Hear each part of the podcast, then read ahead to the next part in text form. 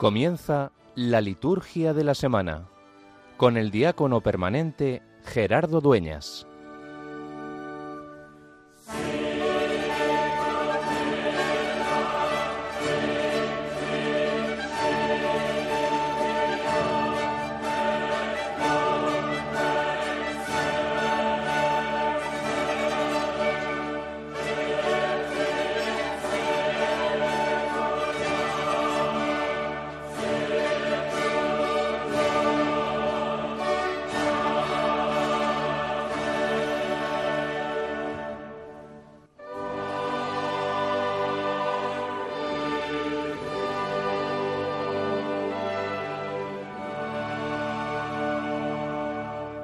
Dios, que nos has propuesto a la Sagrada Familia como maravilloso ejemplo, concédenos con bondad que imitando sus virtudes domésticas y su unión en el amor, lleguemos a gozar de los premios eternos en el hogar del cielo.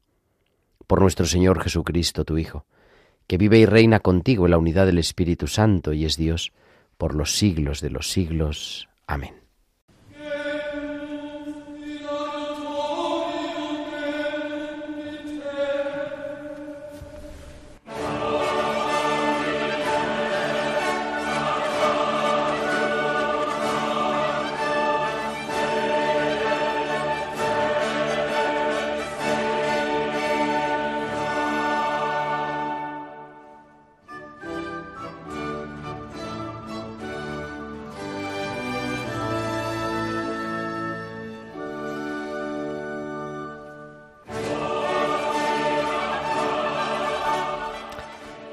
La Sagrada Familia, Jesús, María y José.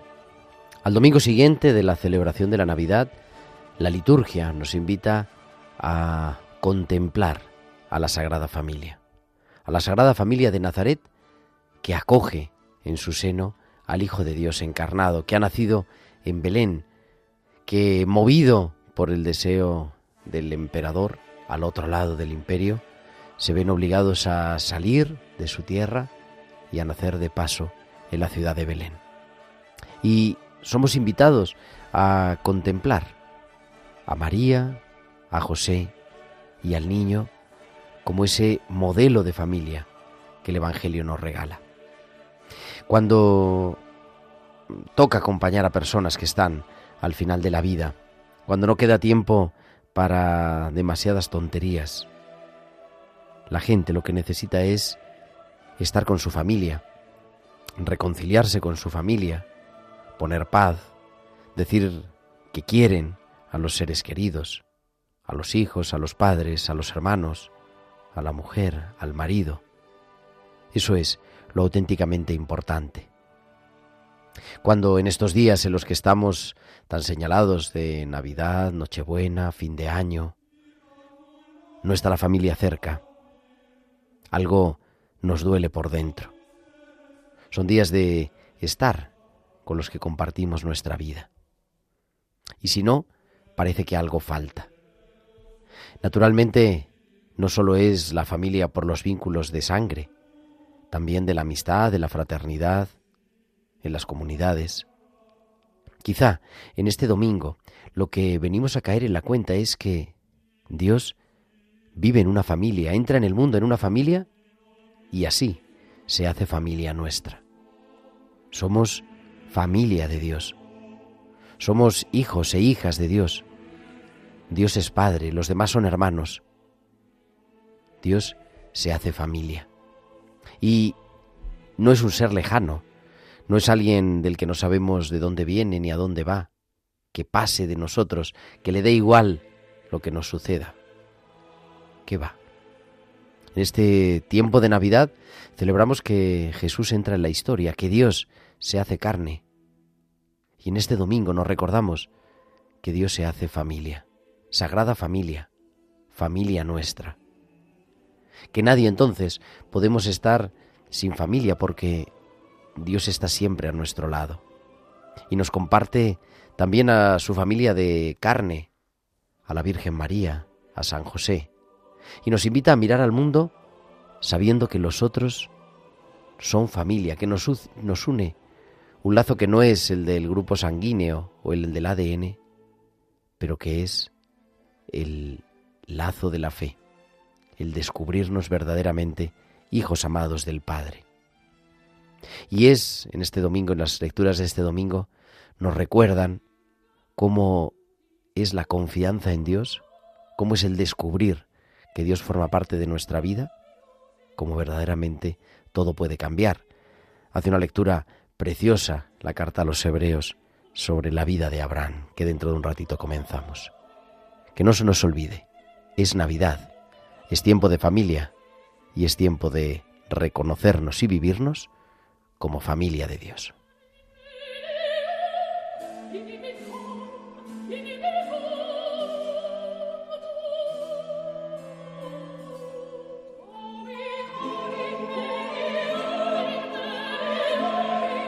9 y 6 de la noche, muy buenas noches queridos amigos de Radio María, 8 y 6 en Canarias. Y comenzamos en directo desde los estudios centrales de Radio María en el Paseo de los Lanceros en Madrid esta nueva edición de Tiempo de Cuidar en este penúltimo día del año, el 30 de diciembre del año del Señor 2023 con un equipo maravilloso al otro lado del control, haciendo que nos puedas estar escuchando allí donde estés. Está nuestro querido Javier Pérez. Javi, muy buenas noches, feliz Navidad. Buenas noches, Gerardo, y feliz Navidad.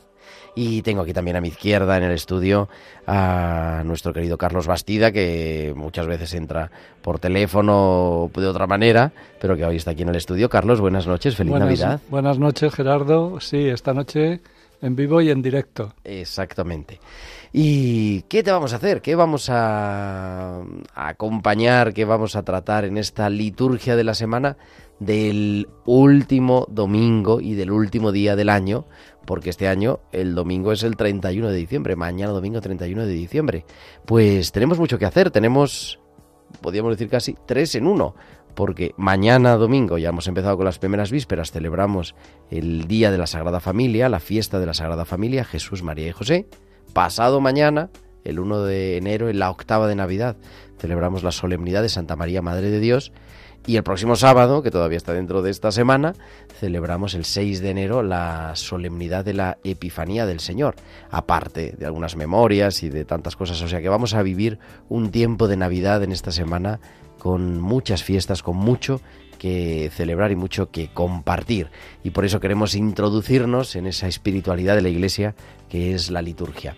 Y como siempre, pues todo esto y mucho más, invitaros a que os pongáis en contacto con nosotros a través de nuestro correo electrónico, la liturgia de la semana 1 arroba la liturgia de la semana 1, 1 con número arroba radiomaria.es, o que nos sigáis en las redes sociales, en Facebook, por ejemplo, si entráis en Facebook, Radio María España, podréis darle a live en directo y seguir también el vídeo y nos veis aquí en el estudio. Así que saludamos a todos los que nos siguen a través de Facebook y que nos acompañáis y nos hacéis sentir un poquito más cerca de nuestros queridos siguientes. Y nos podéis seguir también a través de X, de la red social X, arroba Radio María Spain. Y además, durante la emisión del programa, nos podéis enviar vuestros mensajes de WhatsApp a nuestro número del estudio, al 668 594 383 al 668 594 383. Pues son ya 9 y 9, 8 y 9 en Canarias, entramos en la liturgia de este domingo de la Sagrada Familia, Jesús, María y José.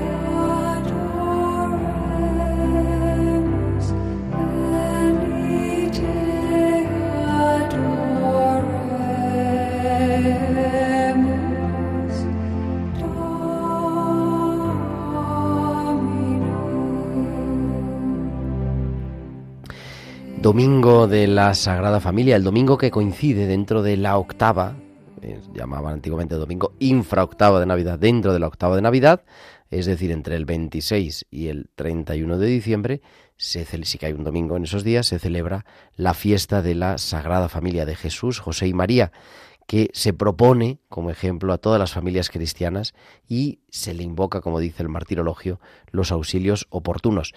Este día también eh, se celebra la jornada de la Sagrada Familia, que es una jornada dependiente de la Santa Sede, también promocionada por la Conferencia Episcopal Española y que seguramente en prácticamente todas las diócesis hay algún acto, la bendición de familias en la catedral de parte del obispo de cada diócesis o envíos de las familias misioneras o en fin, tantas cosas. Día de la Sagrada Familia y día de pedir por la Sagrada Familia. Esta fiesta, la litúrgicamente, la celebramos ya esta tarde, después de las primeras vísperas, desde las primeras vísperas de hoy sábado, hasta mañana a la hora de comer, porque después, por la tarde, ya celebramos las primeras vísperas anticipadas del 1 de enero. Por lo tanto, que hay alguna, alguna persona que nos ha escrito, ¿no? ¿Cuándo tenemos que ir a misa? ¿Cuál es el precepto en este domingo o en este día 1? Porque es precepto tanto el domingo, evidentemente, como el 1 de enero. Pues se puede cumplir yendo esta tarde se puede cumplir ya el de mañana, mañana por la mañana se puede cumplir el de mañana. Si alguien no ha ido ni hoy ni mañana por la mañana, mañana por la tarde cumple el precepto del domingo, aunque sea la liturgia del día 1, y en paralelo se puede cumplir también los que ya hayan cumplido el precepto dominical, mañana por la tarde, el día 1, o naturalmente a lo largo de todo el día primero de enero, con el tema así más canónico, podríamos decir. Pero nosotros entramos en la liturgia, en la espiritualidad de la liturgia de este domingo. Eh, estamos en el ciclo B, continuamos en la primera semana del Salterio para los que rezan la liturgia de las horas.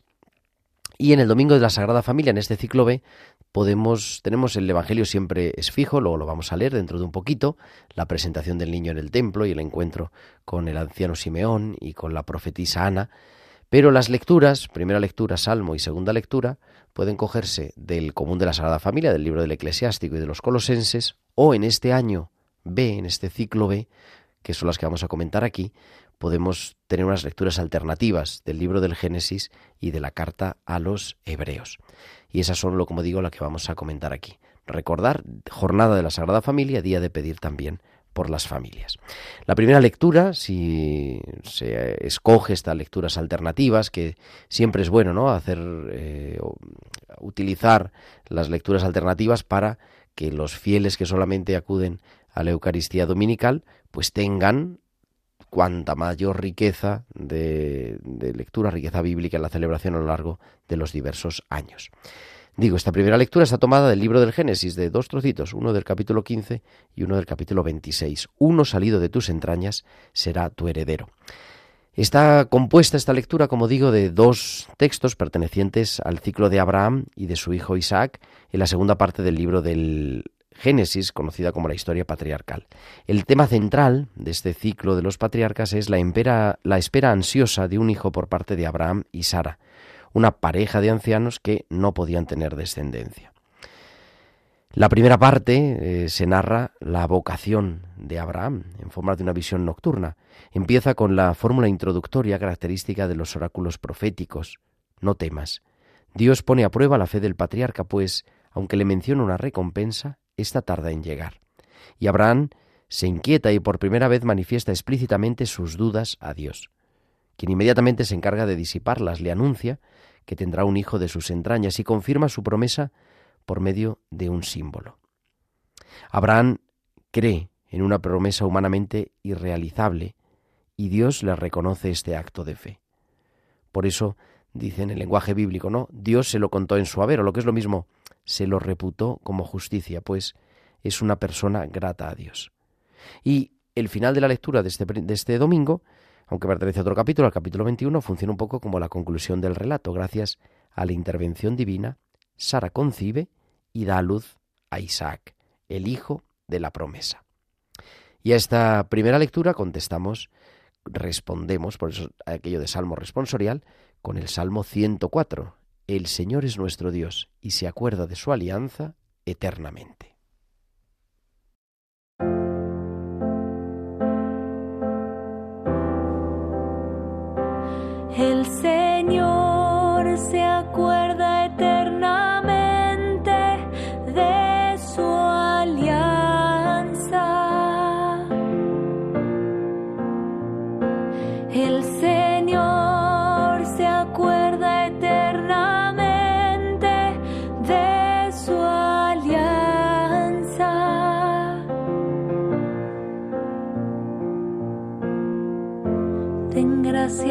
Señor, invoquen su nombre. Hagan conocer entre los pueblos sus proezas. Canten al Señor con instrumentos musicales. Pregonen todas sus maravillas. El Señor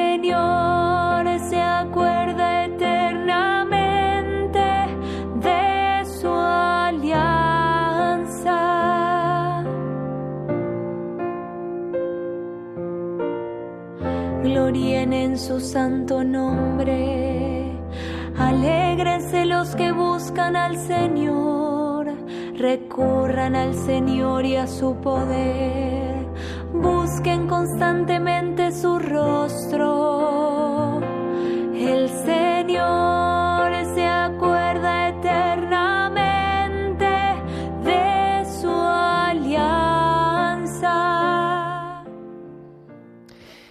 Y después del Salmo, la segunda lectura está tomada del capítulo 11 de la carta a los Hebreos, la fe de Abraham, de Sara y de Isaac. Está situada al inicio de la cuarta parte de esta carta a los Hebreos, dedicada al tema de la fe. El autor no habla tanto de la fe de los cristianos como cabría esperar, sino de la fe de los padres, de la fe de los antepasados.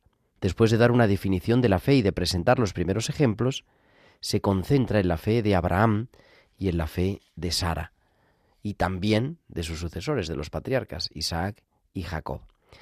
El pasaje que escuchamos en este domingo está marcado por la repetición de la expresión por fe, siete veces, y presenta a Abraham como el prototipo de la persona de fe. Lo hace recordando tres momentos decisivos de su vida. En primer lugar, la salida de Abraham hacia la tierra prometida. En segundo lugar, la promesa de una descendencia. Y por último, el sacrificio de Isaac. En todas esas ocasiones, Abraham hace gala de una fe inquebrantable en el Señor, en quien confía ciegamente. Deja su tierra sin pedirle explicaciones y garantías. Espera la llegada de un hijo prometido cuando él y su esposa son ya ancianos. Y está dispuesto a sacrificar a su hijo amado si esa es la voluntad del Señor. Y se convierten así, para el autor a la carta a los hebreos y para nosotros también, en ejemplo de fe para todas las generaciones. Y como siempre, con el aleluya, con este aleluya navideño, nos preparamos para celebrar, para el centro de la liturgia de la palabra, para escuchar la proclamación del Evangelio.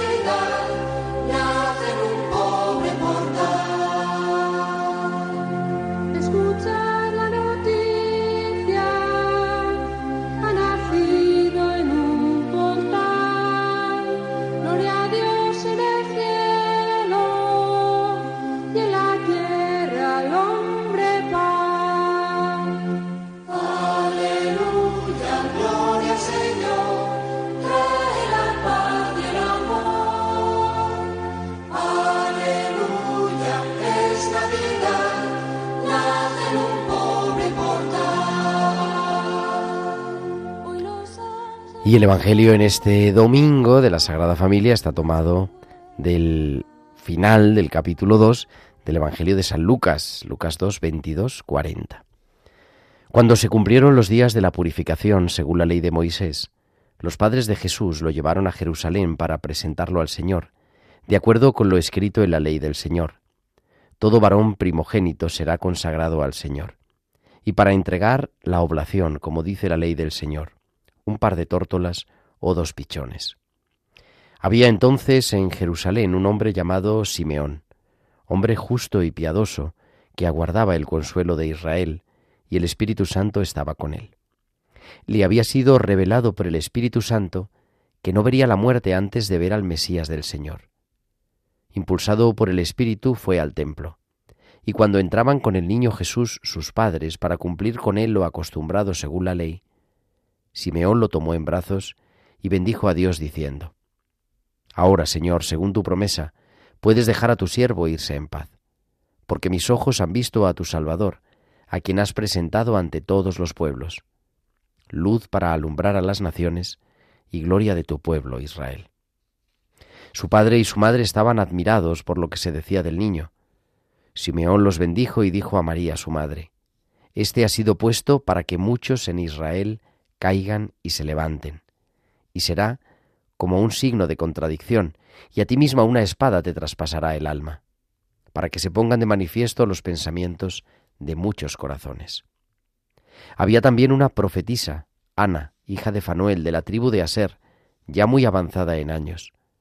De joven había vivido siete años casada y luego viuda hasta los ochenta y cuatro. No se apartaba del templo, sirviendo a Dios con ayunos y oraciones noche y día. Y hablaba del niño a todos los que aguardaban la liberación de Israel. Y cuando cumplieron todo lo que prescribía la ley del Señor, Jesús y sus padres volvieron a Galilea, a su ciudad de Nazaret. El niño, por su parte, iba creciendo y robusteciéndose, lleno de sabiduría, y la gracia de Dios estaba con él.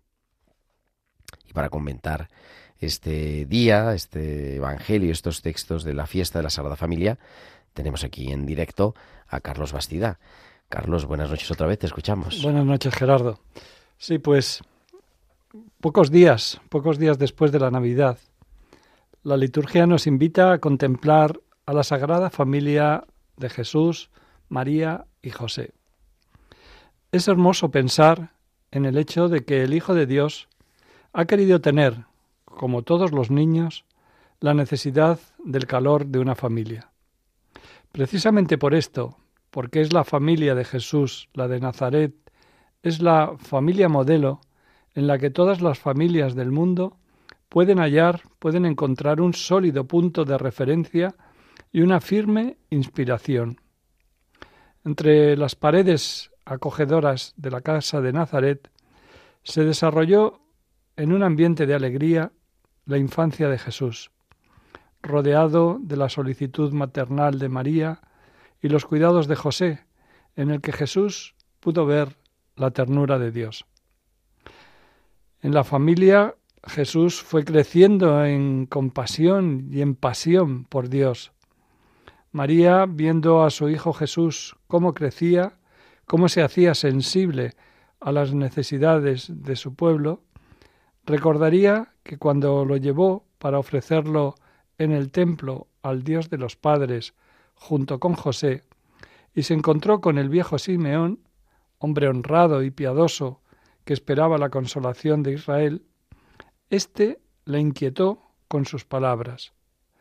Simeón le dijo que ese niño no iba a dejar indiferente a nadie en Israel, que iba a ser piedra de tropiezo, que ante él los corazones quedarían desenmascarados. Jesús nos va a pedir no ser tibios, sino claramente ponernos a su favor en la defensa de la buena noticia. María sabía que la misericordia no deja las cosas igual que levanta lo pequeño y derriba la prepotencia. ¿Qué pasará con este niño? Las palabras de Simeón a María le inquietaban, y sólo más tarde, ante la cruz de su hijo, las entenderá, cuando su corazón quede traspasado por la muerte ignominiosa de su hijo. La buena noticia del relato evangélico es que nos hace caer en la cuenta de que es en esta vida corriente y normal donde todos aprendemos, crecemos en sabiduría para descubrir al Dios de la vida.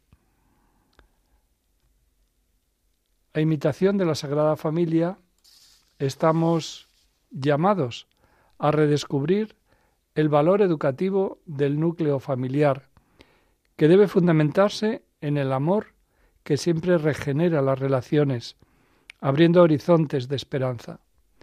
En la familia se podrá experimentar una comunión sincera cuando sea una cosa, una casa de oración, cuando los afectos sean serios, profundos, puros, cuando el perdón prevalezca sobre las discordias, cuando la dureza cotidiana del vivir sea suavizada por la ternura mutua y por la serena adhesión a la voluntad de Dios.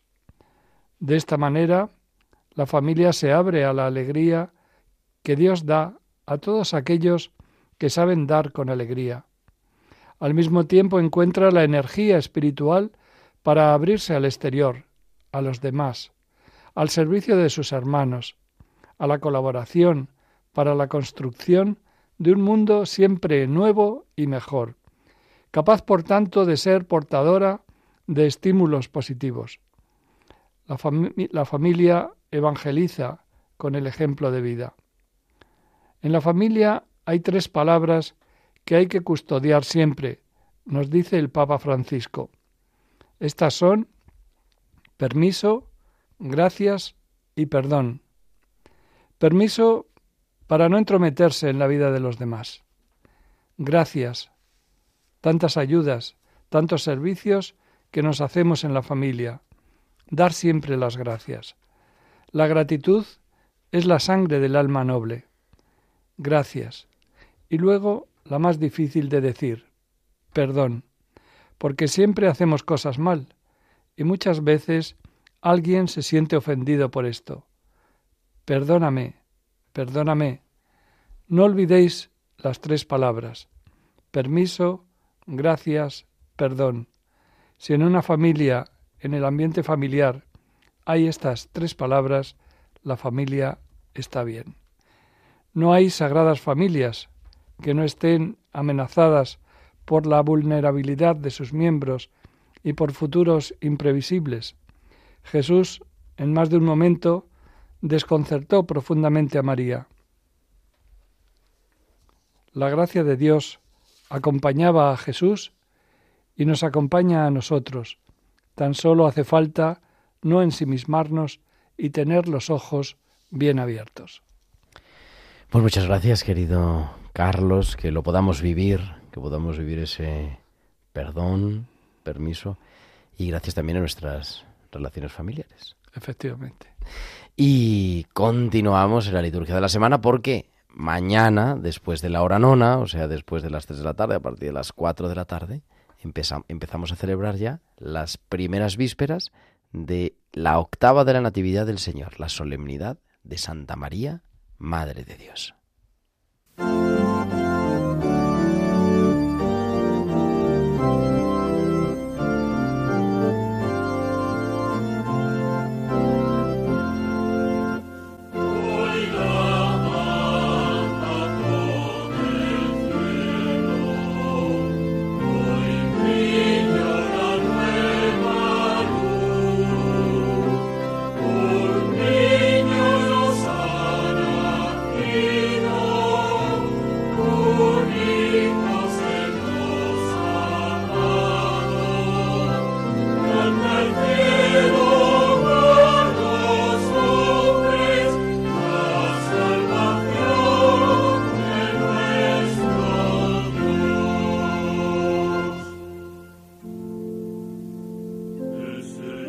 El 1 de enero y ya también con las primeras vísperas mañana por la tarde, 31 de diciembre, momento para dar gracias a Dios por el año que termina, momento para pedir por el año que comienza y día también en el que se celebra la Jornada Mundial de la Paz. Ese día la Iglesia mira a la Virgen María como la Madre de Dios. A los ocho días del nacimiento de Jesús miramos a la Madre de Dios. Los padres del concilio de Éfeso la llamaron así, lo decimos en el Ave María todos los días, ¿no? La Teotocos. De ella la palabra se hizo carne y habitó entre nosotros. Y ese día, como digo, también la Jornada Mundial de la Paz. El Papa Francisco cada año, vamos, el Papa Francisco y todos los papas anteriores, cada año eh, publican un mensaje, este año es el mensaje 57 de la Jornada Mundial de la Paz, que dedica el Papa este año la inteligencia artificial y la paz, recordando pues este, ¿no? Este asunto que este que plantea algunos debates y también algunos problemas, un gran avance y para muchas cosas y para temas médicos y para temas de laborales y en fin, y muchas cosas que se pueden hacer técnicamente, pero el Papa en el fondo plantea en su mensaje para la Jornada Mundial de la Paz si la inteligencia artificial es buena por sí misma o si más bien requiere, como propone el Papa, de que nos planteemos que cómo la usamos, ¿no? En el fondo es eso, no depende tanto de la inteligencia artificial ni es buena ni es mala, sino depende de cómo la usemos y por eso necesita reforzarse, examinar las cuestiones éticas eh, que suceden, surgen de esta situación. Así que invito también a nuestros oyentes a leerlo. La liturgia de este sábado, de este día 1, perdón, de este lunes, día 1, sigue siendo dentro de la octava de Navidad, por lo tanto, usamos todavía los simbolismos propios, las plegarias eucarísticas, en el que celebramos como un gran hoy los ocho días del nacimiento de Jesús. Por eso decimos, acuérdate, Señor, de tu iglesia, en el día en el que la Virgen María dio a luz al Salvador del mundo, por ejemplo, la plegaria segunda, también la plegaria primera o canon romano, también la plegaria tercera. Y toda la liturgia de este día está desde la mirada de la Navidad y desde la mirada de María. La primera lectura de este domingo, de este lunes, perdón, de este lunes, que tenemos aquí ya la costumbre, el lunes 1 de enero, la solemnidad de Santa María, Madre de Dios, está tomada de una lectura bellísima, Carlos, que decíamos, la bendición de Aarón, que luego se ha hecho famoso como la bendición de, San, Francisco. Sí, sí, San Francisco parece que es suya, en muchos ambientes a lo mejor no lo saben, pero esa bendición la toma San Francisco precisamente de aquí, de este, más atrás, mucho más atrás. Del capítulo 6 del libro de los números. Dice, invocarán mi nombre sobre los israelitas y yo los bendeciré. Tres veces se repite el nombre de Dios, poniendo de relieve la relación personal entre Dios y la persona bendecida. Y a Dios se le, pues, le aplican expresiones muy hermosas, que ilumine su rostro sobre ti, que se fije en ti, que expresa la benevolencia con la que Dios trata a su pueblo. Expresiones también relacionadas con el don de la paz, tan necesaria en este mundo y tan necesaria en esta Jornada Mundial de la Paz, la protección, la seguridad de parte de Dios, una actitud benevolente que el Señor entrega a su pueblo y un estatuto, en fin, de, de ser testimonios de la paz. Israel y el nuevo Israel que en la Iglesia será un pueblo santo, es decir, un pueblo cercano a Dios, un pueblo que ocupará un puesto privilegiado en los designios divinos. Y en este primer día del año respondemos a esta lectura con el Salmo 66. Que Dios tenga piedad y nos bendiga.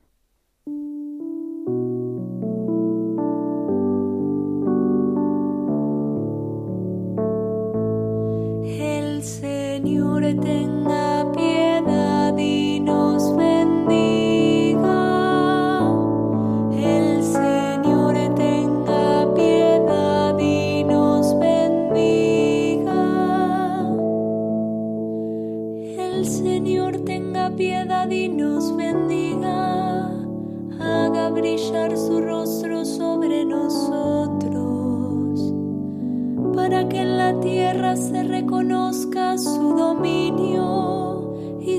de la tierra.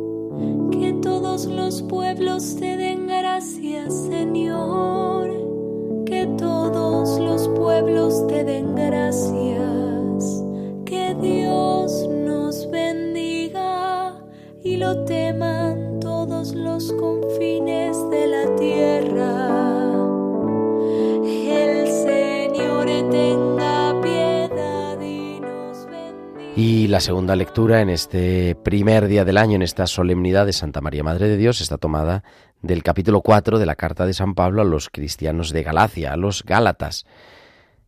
Envió Dios a su Hijo nacido de una mujer. Es una de las cimas teológicas de esta carta, donde el misterio de Dios que se hace presente en Jesucristo se revela a las tres personas de la Trinidad. Dos detalles importantes en este día. La primera, que es la primera vez que en el Nuevo Testamento al Padre se le llama con el apelativo familiar y cariñoso de Apá, que corresponde a nuestro papá, podríamos decir. Y es la única vez en todos los escritos que Pablo hace alusión a María, a la madre de Jesús, porque dice que Jesús envió al Hijo de Dios nacido de una mujer. Dios que se hace necesitado de una mujer y por eso lo leemos y lo recordamos en este día de la solemnidad de la Madre de Dios. Y como siempre, con el aleluya, con un aleluya navideño, nos preparamos para escuchar la proclamación del Evangelio.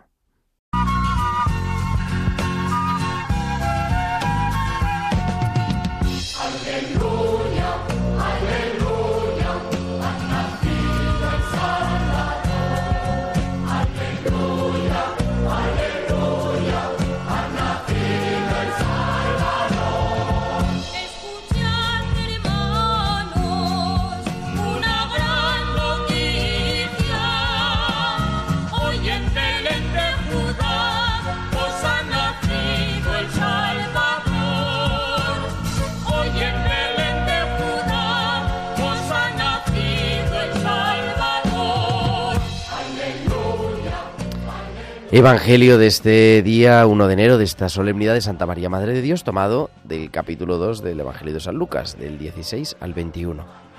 En aquel tiempo, los pastores fueron corriendo hacia Belén y encontraron a María y a José y al niño acostado en el pesebre. Al verlo contaron lo que se les había dicho de aquel niño. Todos los que lo oían se admiraban de lo que les habían dicho los pastores. María, por su parte, conservaba todas estas cosas meditándolas en su corazón. Y se volvieron los pastores dando gloria y alabanza a Dios por todo lo que habían oído y visto, conforme a lo que se les había dicho. Cuando se cumplieron los ocho días para circuncidar al niño, le pusieron por nombre Jesús, como lo había llamado el ángel antes de su concepción.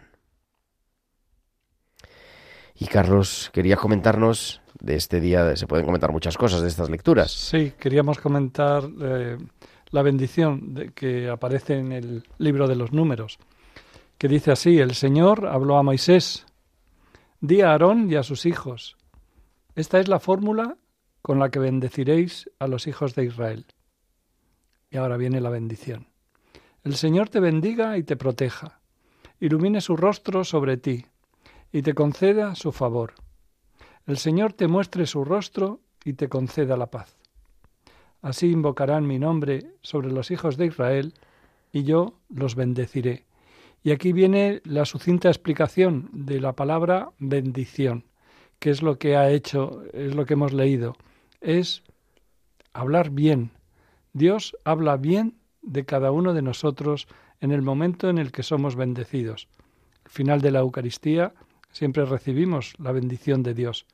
Con estas palabras nos podemos sentir llamados y amados sobre todo del Señor, que nos bendice, nos protege, ilumina su rostro sobre nosotros y nos concede su favor. Pues que Dios nos bendiga y que nosotros lo notemos, que vivamos así. Había un señor que decía, decía yo, de que Dios te bendiga, y dice, y que yo me dé cuenta. Exactamente. Es importante. Pues sí, porque Dios está siempre, siempre bendiciéndonos. Pues con eso nos quedamos. Y nos recordamos, antes de entrar ya en la recta final del programa, que seguimos todavía en la campaña de donativos de Navidad, la campaña de Radio María, que es una de las más importantes del año y que necesitamos para que nos puedas escuchar. Nos lo recuerda Mónica en este mensaje que escuchamos con atención. Estamos celebrando cómo el amor loco y apasionado de Dios por los hombres se hizo carne en un niño nacido en un pesebre. suscitando a su vez una respuesta evangelizadora en aquellos que recibieron ese anuncio. Así lo hicieron los pastores, que tras ver a Jesús contaron lo que se les había dicho de aquel niño. Una buena noticia que es la razón de la existencia de esta radio que desde hace 25 años extiende en España a través de las ondas lo que habían visto y oído los pastores de Belén, cambiando las vidas de quienes escuchan la palabra de Dios y acogen a Jesús en sus corazones. Ayúdanos a seguir haciéndolo muchos años más con tu oración, compromiso voluntario, testimonios y donativos. Colabora. Puedes hacerlo sin moverte de casa, con una simple llamada al 91 822 8010, a través de Bizum o en nuestra página web www.radiomaria.es, en el apartado Donativos, donde verás los números de cuenta para realizar una transferencia bancaria. También puedes hacerlo con tarjeta o PayPal. Radio María, una radio que cambia vidas. Pues para que podamos seguir cambiando vidas, para que podamos seguir esta esperanza, tenemos todas las maneras de colaborar rezando por Radio María, como decimos siempre, y también con la ayuda económica pequeña, mediana o grande, entrando radiomaria.es o llamando al teléfono de Radio María, el 91 822 8010, 91 822 8010. 9.42, 8.42 en Canarias. Continuamos en directo en la liturgia de la semana en Radio María y entramos ya en el calendario de esta semana que, que va a ser breve.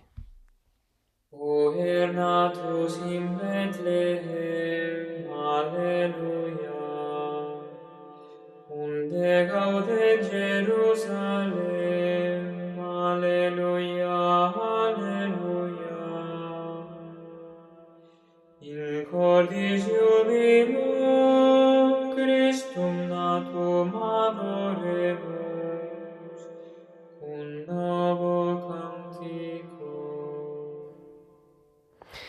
Semana pues marcada naturalmente por la fiesta Santa María Madre de Dios, marcada el último día de la semana, el sábado 6 de enero por la fiesta, la solemnidad de la Epifanía, pero también tenemos una memoria, memoria obligatoria, este próximo martes, día 2 de enero, los santos Basilio Magno y Gregorio Nacianceno, obispos y doctores de la Iglesia, Carlos. Sí, amigos desde la juventud y ambos obispos de Cesarea, de Capadocia, y de Constantinopla, respectivamente, en una época de gran turbulencia y de graves divisiones entre los cristianos. De uno y de otro conservamos escritos teológicos. Por la claridad y profundidad de su doctrina, merecieron el título de doctores de la Iglesia.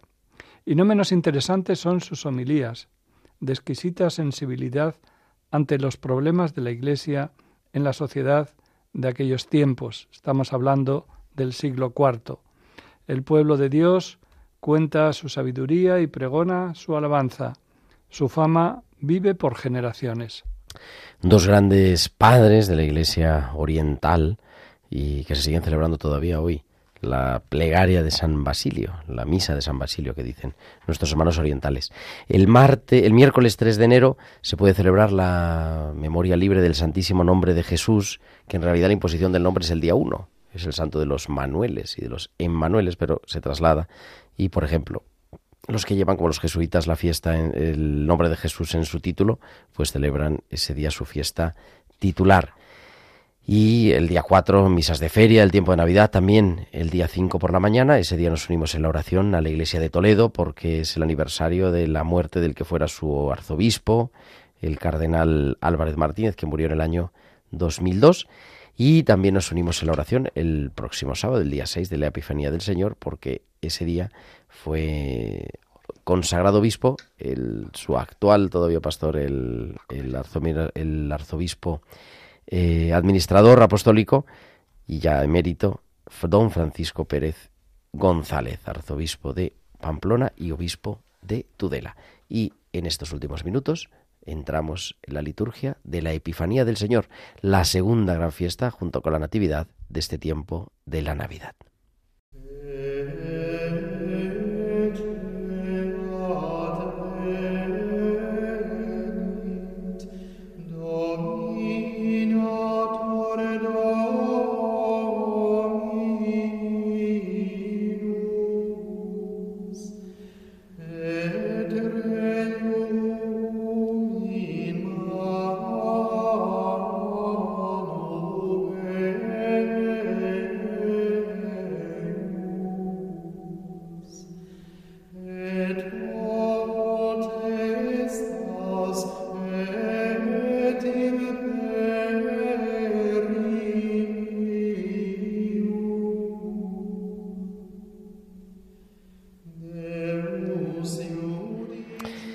Solemnidad de la Epifanía del Señor, el tradicional Día de Reyes que decimos, Carlos, pero que es mucho más que los regalos, aunque los regalos tampoco están mal. Sí, es la fiesta de la manifestación del Señor, que es lo que significa Epifanía. Es una solemnidad para nosotros los cristianos del rito romano y también para los hermanos orientales, que tienen una gran trascendencia. De hecho, algunos de los ritos orientales lo celebran junto, todo junto, Navidad y Epifanía. Y Epifanía, sí. Dios que nace y Dios que se manifiesta. En la tradición romana se recuerdan tres eh, manifestaciones, las tres grandes manifestaciones. En Jesús, al ser adorado por, en Belén digo, Jesús al ser adorado por los magos, también en el río Jordán, que celebraremos luego el próximo domingo, ¿no? El bautismo del Jordán, y cuando se abre el cielo y Cristo es ungido por el Espíritu Santo y se oye esa voz del cielo, y en Cana de Galilea donde manifestó su gloria transformando el agua en vino. Por eso los que rezan la liturgia de las horas ese día se hace recuerdo en la antífona de vísperas a los tres milagros. Dicen, ¿y esto qué tiene que ver? Dice, hoy, porque hoy es el día, el día de la Epifanía es el día de la manifestación. Digo, una solemnidad importantísima. Tanto es así que tenemos en el nuevo misal dos formularios de misas. Unas son las lecturas, las lecturas siempre son las mismas, las vamos a comentar ahora muy brevemente, pero dos misas, la misa de la vigilia, es decir, las oraciones, la oración colecta, la oración sobre las ofrendas y la oración después de la comunión para el día 5 por la tarde y la misa del día para todo el día 6, mañana y tarde. Y además es uno de los pocos días en los que se hace un cambio en la plegaria eucarística, se hace un recuerdo a este día que estamos celebrando. Por ejemplo, antes hemos dicho de la plegaria 2, podemos recordar ahora de la plegaria 3 en la Epifanía. Dice, atiende los deseos y súplicas de esta familia que has congregado en tu presencia en el día santo en que tu único Hijo, eterno como tú en la gloria, se manifestó en la verdad de nuestra carne hecho hombre. Esto es fundamental porque la plegaria no se cambia en todo el año, nada más en días contados, el día de Navidad, la octava de Navidad, en la Pascua, Pentecostés y también el día de la Epifanía, remarcando ¿no? la importancia que tiene ese día para la liturgia. Y hacemos una visión muy rápida sobre la liturgia de la palabra del próximo sábado, que todavía parece mucho, pero en la semana litúrgica enseguida estamos ahí. La primera lectura está tomada del final casi del capítulo 60 del profeta Isaías. Estos seis primeros versículos de este capítulo se destaca el simbolismo de la luz, que representa la presencia del Señor. Hacia Jerusalén, revestida de luz, converge un río de personas procedentes de todas las partes del orbe, en una impresionante visión de universalidad y fraternidad, porque eso es lo que celebramos el Día de los Magos, el Día de la Epifanía, la manifestación a todos los pueblos. Y por eso respondemos con este Salmo 71, se postrarán ante ti, Señor, todos los pueblos de la tierra.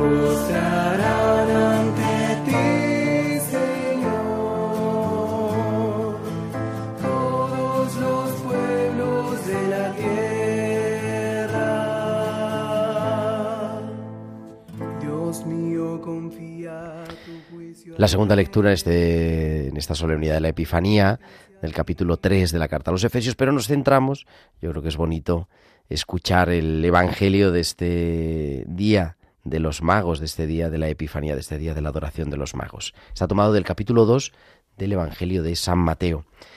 Dice así, Habiendo nacido Jesús en Belén de Judea, en tiempos del rey Herodes, unos magos de Oriente se presentaron en Jerusalén preguntando, ¿Dónde está el rey de los judíos que ha nacido?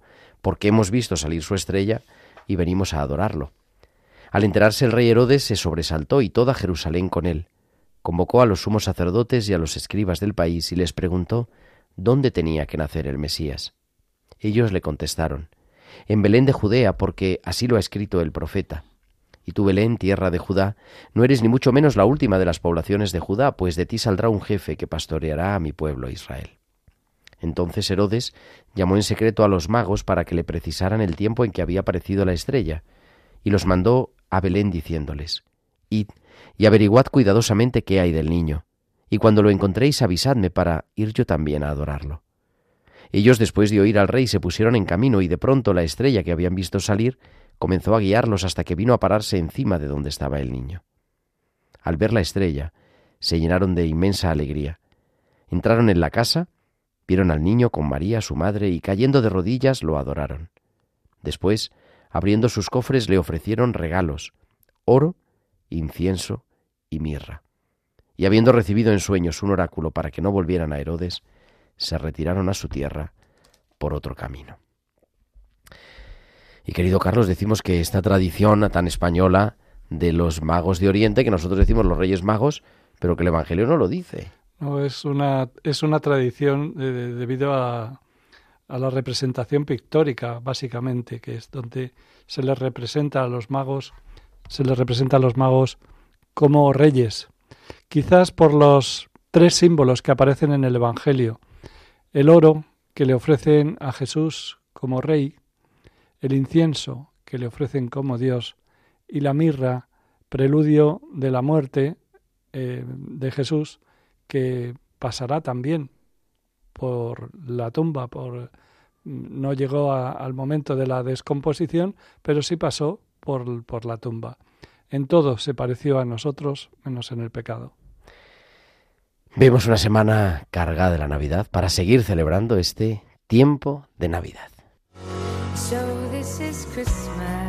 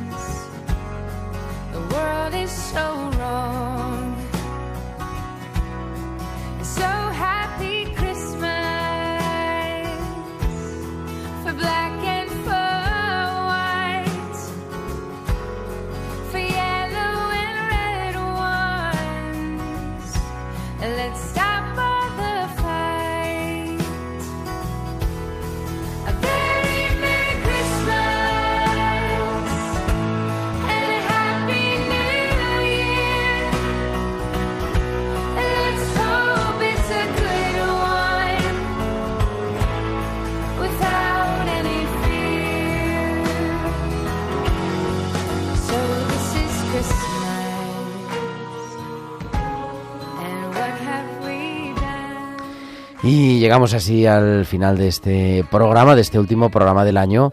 Carlos, muchísimas gracias por estar aquí. Feliz Año Nuevo, muchas felices gracias Reyes. a vosotros, a ti Gerardo en particular, y que los Reyes Magos se porten muy bien con todos, porque todos han sido buenos.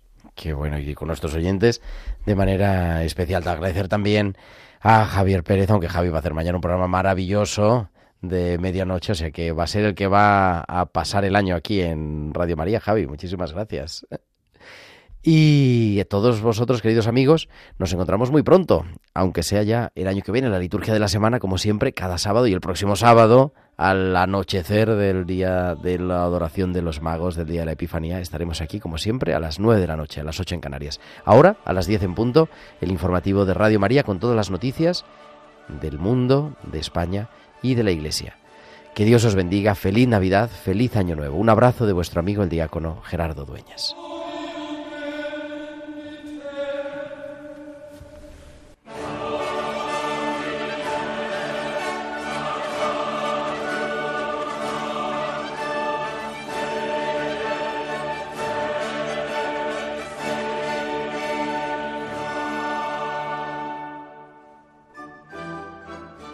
Han escuchado la liturgia de la semana con el diácono permanente Gerardo Dueñas.